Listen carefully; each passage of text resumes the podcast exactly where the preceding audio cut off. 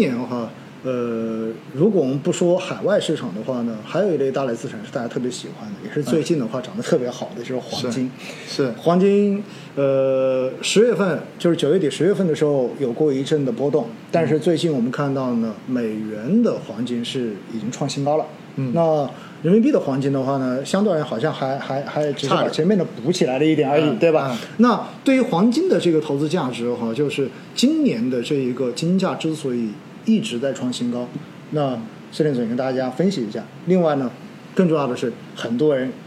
人都是这样子的，你只要在涨，我就很想追。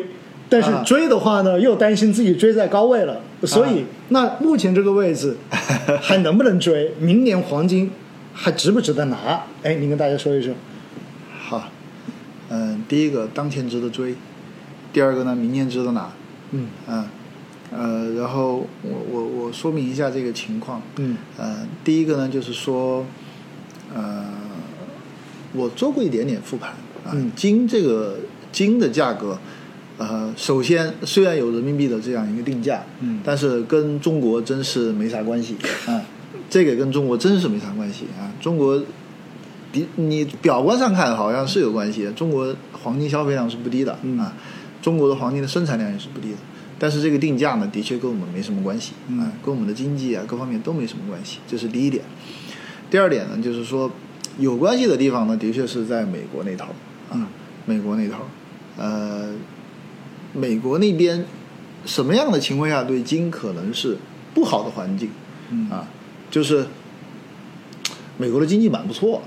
哎，然后央行一天到晚琢磨着要不要要不要收紧货币，或者是要不要收紧的更多，哎，然后呢，美元这个时候的利率还在，哎，不美美元指数这个时候动不动就往上冲一冲，哎，这个呢，我们可以认为说这个是对黄金最不利的这样一个宏观的环境。嗯，那对黄金比较有利的宏观环境，大家都猜得到啊，就是这些情况，所有情况都反过来，对吧？这个货币政策调呃货币很宽松，对吧？在琢磨着要不要更宽松，嗯啊，经济很差，大家都在担心是不是要更差啊？然后呢，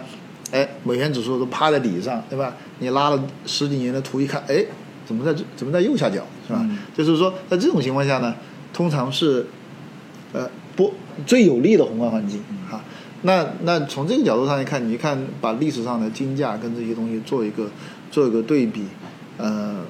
这也是我以前在直播间最爱说的，就是说从最不利的宏观环境到最有利的宏观环境，金价的涨幅一般都不会少于四十个点，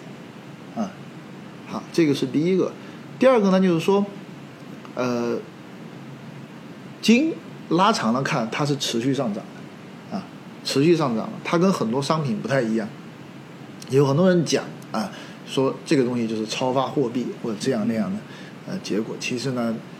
我看关系也没有那么大啊，跟跟货币发行量各方面，呃，关系也没有那么大。金的隐藏的事实，隐藏的事实是，同样是两千块钱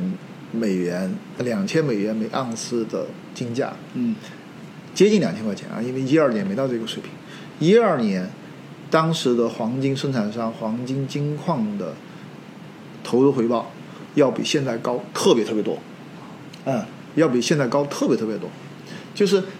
你现在你别看，哎，我以去年的金价来讲，去年平均在一千八左右，差不多是这个水平啊。你别看去年一千八的这样一个水平，一千八的水平，其实企业不太赚钱的啊。你退过去二十年，金价只有两千两百块钱每每每每盎司，照样还是不太赚钱。嗯但是中间差这么多，那多的是什么？多的是第一，我们我们近代以来，或者说现代时间，这个这这几十年开采的金矿，已经占据了人类历史开采金矿的一大部分。你别看就几十年，人类开采金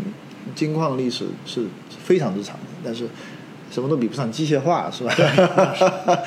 工业化了就不得了了。那现在正好是工业化的几十年、大几十年、上百年，这是第一个。第二个呢，金本身的生产的的工艺啊，就是它没有系统性的变化。嗯就是说你以前是怎么搞怎么怎么搞把金搞出来的，现在也差不太多啊。那最后的结果就是说你，你你矿的品位会越来越低啊，嗯矿的品位会越来越低，然后生产成本越来越高，因为你你的生产本身没有太多的技术进步、嗯啊，然后这个是很多持续涨价的东西的一个共同的特征，共同的特征就是容易搞的已经全部都搞得差不多了，对我吧？，对对对，就是说你你你你如果一个对对一个产品，如果市场持续有需求，同时你技术又没有进步，你的价格只有不断的上涨，这个东西最典型的代表就是理发啊，因为永远是人在给你剪的，什么时候发明机器给你剪头发，那剪头发一下就便宜了啊，但是现在恰好还没有，对吧？就是。金就是这么一个情况，所以说它的中枢，你别看现在比二十年前翻了好几倍，接近十倍，是吧？那它中枢掉不下去了，因为在这样一个中枢水平，其实这些金矿的生产商都不是太愿意去扩大生产，啊，都不是太愿意扩大生产，所以说，所以说这个这个金金价的这个中枢也是能站稳的，啊，有了这两个事情，我我感觉就是至少对我本人而言，我去判断黄金该去怎么走之类的，我心里会相对比较踏实，嗯。啊，第一个呢就是说，我我的确认为美国的通胀这个事情，不是说因为这个经济啊，美国这个经济或者全球这个经济啊发生了什么无解的病症嗯啊，就是这个病症导致就是以后的通通货膨胀水平就一定要比以前多多少多少多少嗯啊。呃，没有这个说法啊。这个呢，虽然刚才我否认了货币跟黄金的关系，但是我必须要跟大家说，对于通货膨胀而言，历史上最稳定的关系就是央行希望它在哪儿啊，这是最稳定的关系啊。呃，现在的央行跟五十年代、六十年代、七十年代的央行最大的差别是，像现在的央行是不可能被忽悠动的啊，就是就是不可能接受说通货膨胀率是一个中枢上升的情况，在这个过程中，你央行什么都干不了啊嗯。那央行说我这几十年，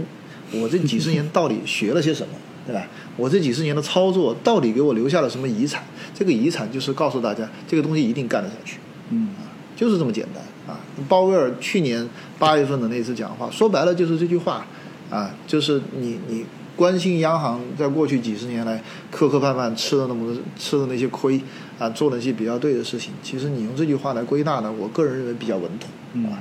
比较稳妥。所以说，其实只要央行这个立场站得比较稳健啊，比较稳定，那我相信一定会是这样，因为现在已经初见成果，对吧？嗯那这个通胀最后得到控制，没有什么可说的，啊，对啊，没有什么可说，只要只要有这样一个大的判断，那我觉得对，呃，对美元也好，对呃国债利率也好，对对黄金也好，我觉得这些相关的疑虑都可以大幅度的下降。其实，在某种程度上面，他们所处的这一个变量条件是一样的，对吧？就是只要通胀下来，货币政策开始转向新一轮的宽松，其实对于这些资产的价格的影响就是一个连锁反应。啊，货币政策甚至不需要转向新一轮的宽松，它回到正常状态下就可以。嗯，啊，回到正常，因为现在现在你没办法想现在的货币政策状态是正常的状态，是呃，除非对正常的定义太过宽泛，是吧？嗯就是否则应该不会。所以我想，对于黄金的这个观点，应该说斯林总的态度是比较比较坚决的啊，比较坚决的。嗯那这一块的话呢，也供大家参考哈。我还是要提醒一下哈，因为其实大家就特别喜欢听这种很坚决的观点，但是呢，我们必须要提醒大家哈，因为我们是专业的公司，所以呢，还是要提醒大家，其实所有的观点哈是。在此时此刻，对吧？然后我们根据现有的情况，然后呢，结合自己的专业所做出的分析，这样的一个结论。但是最终投资，我们需要结合自己的风险承受能力和自己对市场的认知，审慎的做出符合自己投资偏好的这种决策。一定要提醒大家这一点啊！陈陈 老总这句话，相当于那所有的投资建议下面那行小字儿特别长。对，但这块儿我也我也可以做做一点补充啊，嗯因为因为在你看好的东西上涨的时候，你去说我看到它，总感觉自己底气特别足。嗯嗯这是人之天性。嗯但但我想说明的是说，其实你别看今年金涨的比较多，但是呃，除了这一段之外，大多数的上涨都是发生在年初。对啊、中间的比较长的时间都是在震荡。而且你说这个东西你不看好美元，今年大多数时时间美元指数是比较强的，对不对？是的是的哎，美元指数比较强的，然后利率也是比较强的。唯一能说的是说是什么呢？就是在那些情况下，我还是看好黄金。嗯哎，嗯就是并不是因为我啊，我看到我看到了这么猛烈的 K 线，然后我被深深的感动了。我觉得我必须要投靠这个大阵营，嗯啊，因此我说一说一堆黄金的好话，其实不是的啊。从从去年的这个时间，嗯、大概也是这个时间吧，嗯啊，嗯，开始就是任何公开场合下，或者甚至私下场合下，你问我看不看好黄金，我说都我都说的是看好。是这一点我可以证明。哎。反过来讲，嗯。反过来讲也意味着就是说，从过去这一年黄金这个市场的振幅也看得出来，就是说，